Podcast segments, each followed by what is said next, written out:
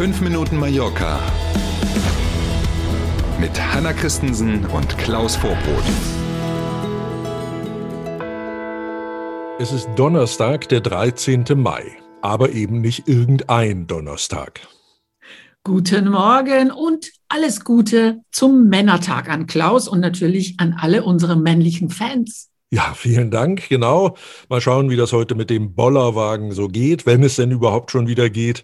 Ähm, aber auf jeden Fall schauen wir Neid los nach Deutschland. Hier ist ja kein Feiertag bekanntermaßen, aber in Deutschland gönnen wir es natürlich allen ähm, und auch in Summe allen, also nicht nur den Männern, sondern allen, die diesen Feiertag genießen können. Fangen wir mal an heute. Los geht's. Testpflicht bei der Einreise nach Deutschland entfällt für Geimpfte und Genesene. Das war ja ein ganz schönes Hickhack und quasi erst auf den letzten Drücker hat äh, Gesundheitsminister Spahn in Deutschland ja verkündet, wie geht's denn jetzt eigentlich weiter mit dieser Testpflicht, haben wir gestern schon von gesprochen. Mhm. Und dann kam die Überraschung tatsächlich in dieser Durchführungsverordnung dann, das hat man am Anfang gar nicht so aus der Pressekonferenz so richtig gar nicht mitbekommen, aber wenn man dann die Papiere gelesen hat, dann siehe da, es ist tatsächlich so, wer also den vollständigen Impfschutz hat und wer schon Corona hinter sich hat und als genesen gilt, der braucht, wenn er nicht aus einem Risikogebiet oder so einem Hochinzidenzgebiet kommt, also bleiben wir bei uns hier, der von den Balearen, der oder die wieder nach Deutschland einreist, braucht dann nicht nochmal zusätzlich, ab heute schon gilt das, einen Schnelltest, den man ja sonst auf jeden Fall braucht, wenn man eben nicht geimpft ist oder Corona noch nicht hatte.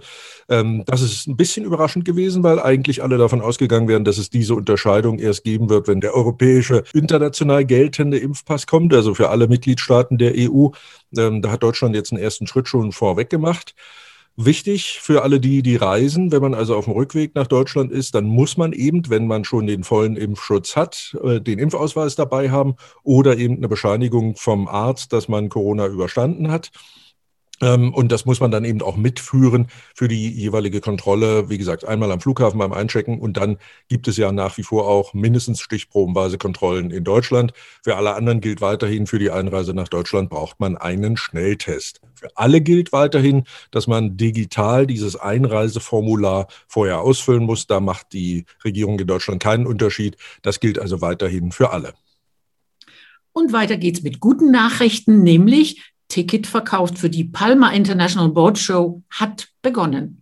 Nach einer Corona-Pause im vergangenen Jahr findet die Messe tatsächlich wieder statt in diesem Jahr, vom 3. bis zum 6. Juni am Hafen, an der alten Hafenmole, wie man das aus den Jahren davor ja auch schon kennt. Und natürlich gibt es ein umfangreiches Hygienekonzept. Die Zuschauerzahl pro Tag ist begrenzt. Man kauft ein Ticket, das übrigens 10 Euro kostet, immer für einen halben Tag. Also man kann sich beim Kauf des Tickets schon aussuchen, will ich vormittags oder will ich nachmittags gehen. Beim Einlass wird dann die Körpertemperatur gemessen. Man muss diese spanische Corona-App auf seinem Handy haben und über die dann auch registriert werden als Besucher, der da war, etc. pp. Da gibt es also ein ganzes Maßnahmenpaket. Wie man an die Tickets kommt und welche Maßnahmen gelten, findet man auf der Homepage dieser Bootsmesse. Und den Link zu der Homepage stellen wir mit in den Text zu diesem Podcast. Tourismusunternehmen Hotel Beds kündigt Entlassungen an man möchte fast geneigt sein zu sagen, Mensch, jetzt auf der Zielgeraden noch, ne, so blöd gelaufen. Jetzt haben die so lange durchgehalten. Ähm, aber Hotelbeds, das ja auch die Zentrale hier in Palma hat, beschäftigt in ganz Spanien ungefähr 1400 Leute. Für etwas mehr als 200 davon kommt jetzt offenbar das aus. Da beginnen jetzt also diese Gespräche über die Entlassungen und erwartet wird, dass die Mehrheit der Betroffenen natürlich in der Zentrale anzusiedeln sind. Also das heißt, überproportional viel Stellen werden dann wieder hier auf äh, Mallorca Mallorca abgebaut. Und natürlich ist es eben die Corona-Krise. Der neue Vorstand, die haben ja gerade einen neuen Chef da bei Hotelbeds bekommen. Der neue Vorstand hat wissen lassen, man müsse in Zukunft noch viel mehr auf das Thema Digitalisierung setzen und mal sehen, welche Veränderungen Corona tatsächlich im Tourismussektor so mit sich bringt. Und jetzt schon mal an dieser Stelle vorab gute Wetternachrichten. Auch am kommenden Wochenende sollen 30 Grad erreicht werden. Wow.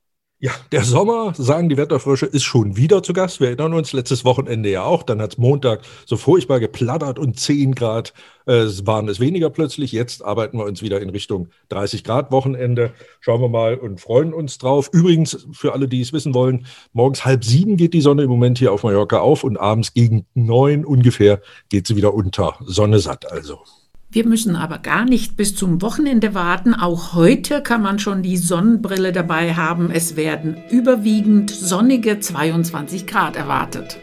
Also wir arbeiten uns tatsächlich lange ran. In diesem Sinne nochmal schönen Feiertag nach Deutschland. Für alle anderen, trotz allem, auch wenn man arbeiten muss, einen schönen Donnerstag. Wir hören uns morgen früh wieder. Bis dahin. Machen Sie es gut. Tschüss.